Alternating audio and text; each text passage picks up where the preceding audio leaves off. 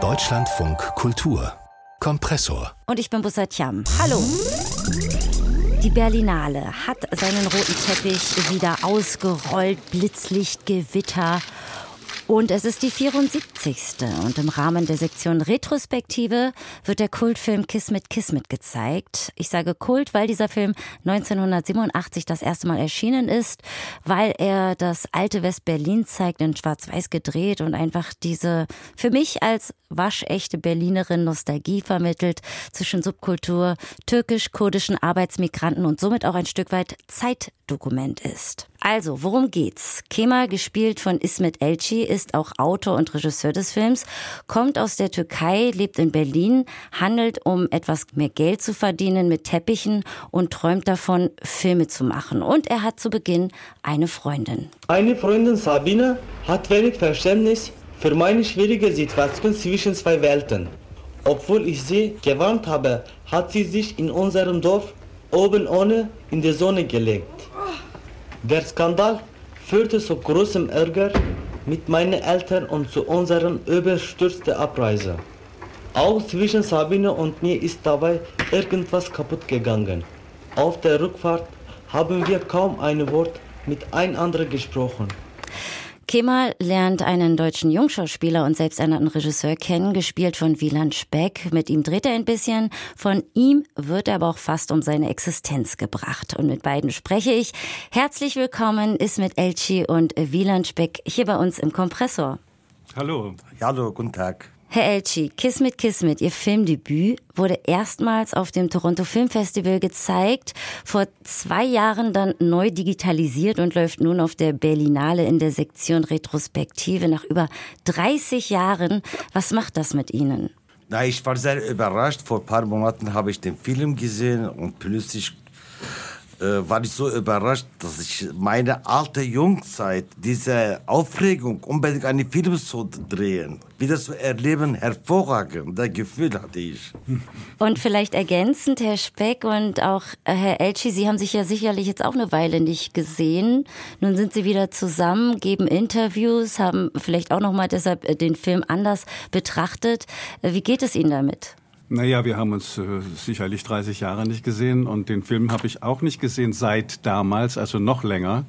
Und äh, jetzt aber eben nochmal angeguckt und das ist in der Tat, also wie Ismet das auch sagt, schon äh, schockierend, wenn man sich plötzlich so jung sieht. Ähm, aber es, äh, davon abgesehen war es eine Geschichte, die heutzutage fast genauso funktionieren könnte und das ist eher schockierend, weil ähm, die ganzen Bemühungen von den Eingesessenen und den Einwanderern äh, miteinander klarzukommen, äh, die bleiben halt offensichtlich immer noch virulent. Und das war schon ein tolles Stück Zeitgeschichte deshalb. Genau, dann lassen Sie uns vielleicht noch mal ein bisschen tiefer reingehen in die Geschichte.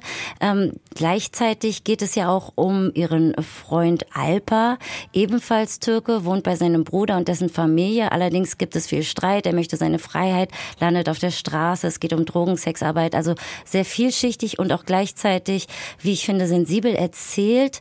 Diese Themen, Sie haben es gerade schon gesagt, die werden immer noch verhandelt. Würden Sie denn trotzdem sagen, ich fange mal mit Ihnen an, Herr Elchi, dass es eine Art äh, Veränderung im Diskurs gibt? Nee, es gibt keine Veränderung. Im Gegenteil, die Konflikte, diese sozialen Konflikte, Integration, die Ausländerproblematik, das hat leider noch also hat sich vertieft. Das heißt, man hat ja keine Lösung also halt gefunden. Jedenfalls, man hat eine total völlig falsche Kalkulation gemacht mit Arbeitnehmern aus der Türkei oder aus Orientregion. Deswegen die wollten nur Arbeitnehmer haben, aber die kamen mit ihrer Geschichte in ein Industrieland, in ein modernes Deutschland. Und die kamen nicht so recht. Das heißt, nach wie vor besteht dieses Problem, weil die Ausländer, beziehungsweise ohne verurteilt zu sein, die können sich einfach nicht hier in der modernen deutschen Gesellschaft integrieren. Das ist einfach sehr schwierig. Bei erster Generation, es ging nur um die Arbeit, bei zweiter und dritter Generation da ist man zwischen zwei Welten. Ja, also immer noch ein hochaktueller Film. Herr Speck, Sie sind ebenfalls Autor, Regisseur und Produzent, haben auch lange Jahre die Sektion Panorama der Berlinale geleitet. Die Retrospektive äh, feiert in diesem Jahr unter dem Slogan das Thema Das andere Kino aus dem Archiv der deutschen Kinemathek. Es geht um unangepasste Protagonistinnen und eigenwillige Filmsprachen, so heißt es in der Pressemitteilung. Was aus Ihrer Sicht ist denn das andere Kino in Deutschland überhaupt? Naja, es ist eigentlich das Filmemachen aus dem Bewusstsein heraus, dass man an der Gesellschaft teilnehmen möchte, obwohl man aus einer, von einer Sorte kommt, die eigentlich nicht teilnimmt. Das ist in meinem Falle die alternative Welt gewesen, auch die schwule Emanzipationswelt der 70er Jahre. Da gehörte man nicht dazu, man musste sich aktiv und proaktiv einbringen, um überhaupt zu existieren. Und genauso ging es natürlich den Einwanderern, die so ambitioniös sind wie die Figur, die Ismet Elche eben darstellt. Ein junger Mann, der etwas erreichen will im Leben, der eine Idee hat und versucht, das durchzusetzen und dann eben in einer Gesellschaft, deren Spielregeln er so nicht kennt, äh, äh versucht, damit zurechtzukommen so kam er ja dann auch an die Figur, die ich dargestellt habe, der ihn dann versucht hat, natürlich abzuziehen. Mhm. Der typische, eigentlich später hätte man gesagt, paar Jahre später hätte man gesagt, das ist ein typischer Westler, der den Ostler abzieht.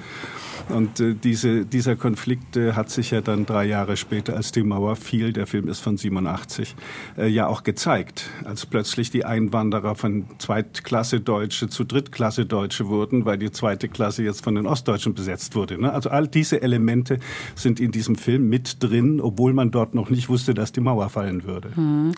Ich frage mich trotzdem, äh, wenn es heißt, auch Kiss mit Kiss mit würde anderes deutsches Kino zeigen, es ist ja auch Teil Teil unserer Kultur. Wir sind ein Einwanderungsland. Also konterkariert man damit nicht auch die Bedeutung des Films, macht nicht wieder Zuschreibungen, vor allem wenn es um migrantisch geprägtes Kino geht? Also findet da nicht doch auch wieder eine Form von Othering statt? Ich, ich würde sagen, das andere Kino ist alles das, was wir in West-Berlin gemacht haben zu jener Zeit in Westberlin fand kein Kino statt, das dann zum deutschen Kino war de, zu dem Zeitpunkt.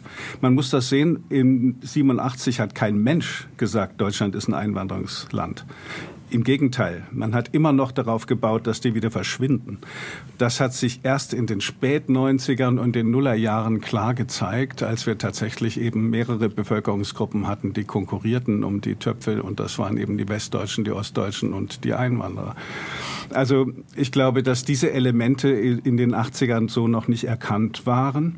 Und die Zuschreibung des Othering, das Sie ansprechen, ähm, um das kommt man gar nicht drum herum. Im Gegenteil, das sind ja genau die Filme, die das öffentlich machen. Ein Film, der sich nur im Mainstream bewegt und das Erwartbare benutzt, äh, der macht natürlich kein Othering, sondern der macht das Othering denen gegenüber, die drin nicht vorkommen. Und hm. die haben diese Filme gemacht, um die es jetzt geht. In einer Szene geht es ja darum, in Berlin am Breitscheidplatz im Europacenter, da sitzt die Filmförderung, an Geld zu kommen. Die beiden machen sich, ich zitiere, Schnieke und müssen sich dann Folgendes anhören. Und wir dachten, wir bräuchten da so um die 80.000 Mark etwa. Also dann müssen Sie einen Antrag stellen. Der nächste Termin dazu ist der 15. September. Ich gebe Ihnen mal ein Antragsformular mit. Da steht hier alles drauf, was Sie für den Antrag brauchen. Natürlich brauchen Sie da auch ein Drehbuch. So eine einzelne Seite, die reicht dafür natürlich nicht aus und Sie brauchen das ja auch, damit Sie den Film kalkulieren können. Aber bis zum 15. September haben Sie ja auch noch ein bisschen Zeit und vielleicht schaffen Sie das bis dahin. Wiedersehen. Ja, also es ist irgendwie lustig, teilweise äh, verklemmt. Ähm, wie real ist die Szene? Hat sich seit den 1980er Jahren was geändert, wenn es um Filmförderung geht?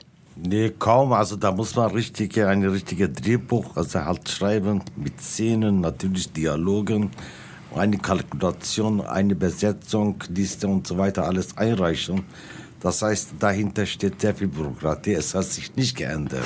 Naja, ich würde schon sagen, es hat sich geändert, aber, aber nicht in dem Sinne, in dem du sagst, es hat sich nicht geändert, sondern in dem Sinne, dass wir überhaupt damals anfingen, eine Filmförderung aufzubauen. Also die Filmemacher haben auch gefordert, dass es äh, sowas geben solle, weil wir haben unsere Filme damals gedreht, indem wir zwei Jobs am Tag gemacht haben und dann mit diesem übrig gebliebenen Geld dann den Film gedreht. Heute wird ja jeder Film mit Förderung Förderung gedreht. Das war damals nicht der Fall. Und äh, die Förderungen, die wir in dieser Zeit eben äh, gefordert haben von äh, Städten und Ländern, äh, die finanzieren heute eigentlich die ganze Industrie und zwar bis hin zu den ganz großen Filmen. Also es gibt sozusagen keinen selbstständigen Markt, sondern es ist alles mit Förderung verbunden. Und äh, da haben wir dann wieder den Fall, dass eben sehr viele Gremien existieren und diese Gremien die sind besetzt mit Menschen wie mit mir und mit Ismet. Also äh, dagegen ist ja auch nichts zu sagen. Aber gleichzeitig kommt dann halt auch sehr viel demokratisches äh, Entscheidungsgewese heraus. Und das ist immer ganz klar eine Absch das, ein Abschneiden der radikalen Spitzen äh, in beide Richtungen. Und deshalb ist das Kino eben auch nur so aufregend, wie es ist. Was ich am Ende Ihres Films mag, ist äh, dieser eine aufrichtige Satz. Ich hoffe, ich äh, zitiere ihn jetzt richtig. Wir sind doch alle auf der Suche nach ein bisschen Glück, Anerkennung und Liebe. Es ist ja eine semi-autobiografische Geschichte.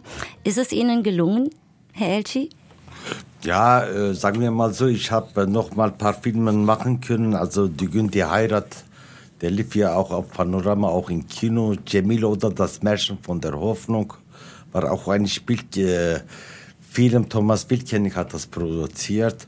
Vor allem, es war eine dreiteilige Fernsehspiel, Sinan ohne Land, die wir 1988 gedreht haben. Und das lief in der ZDF. Sehr erfolgreich, übrigens über sieben Millionen Zuschauer. Aber ich habe da auch sehr viele Kritiken von türkischen Medien bekommen wieso ich äh, dazu also halt gekommen bin, überhaupt diese ganze Geschichte über die Türkei zu erzählen. Das heißt, so zu sehen, es ist mir gelungen und mittlerweile habe ich auch äh, zwei, drei äh, Preise bekommen, Adelbert von Chamisso Preis, Civis Preis mhm. und äh, konnte mehrere Bücher verfassen in der deutschen Sprache, also insoweit etwas Glück ist da, aber ganz so zufrieden ist man nicht. Der Mensch braucht immer mehr Wärme, mehr, also halt, ist leider, der Mensch ist Gier. Kismet, Kismet, Schicksal, Schicksal läuft auf der Berlinale in der Sektion Retrospektive, das andere Kino aus dem Archiv der deutschen Kinemathek. Ich sprach mit Autor und Regisseur des Films Ismet Elchi sowie Wieland Speck, ebenfalls im Film zu sehen, Produzent und Autor. Und für mehr Kompressorinhalte abonnieren Sie einfach unseren Podcast.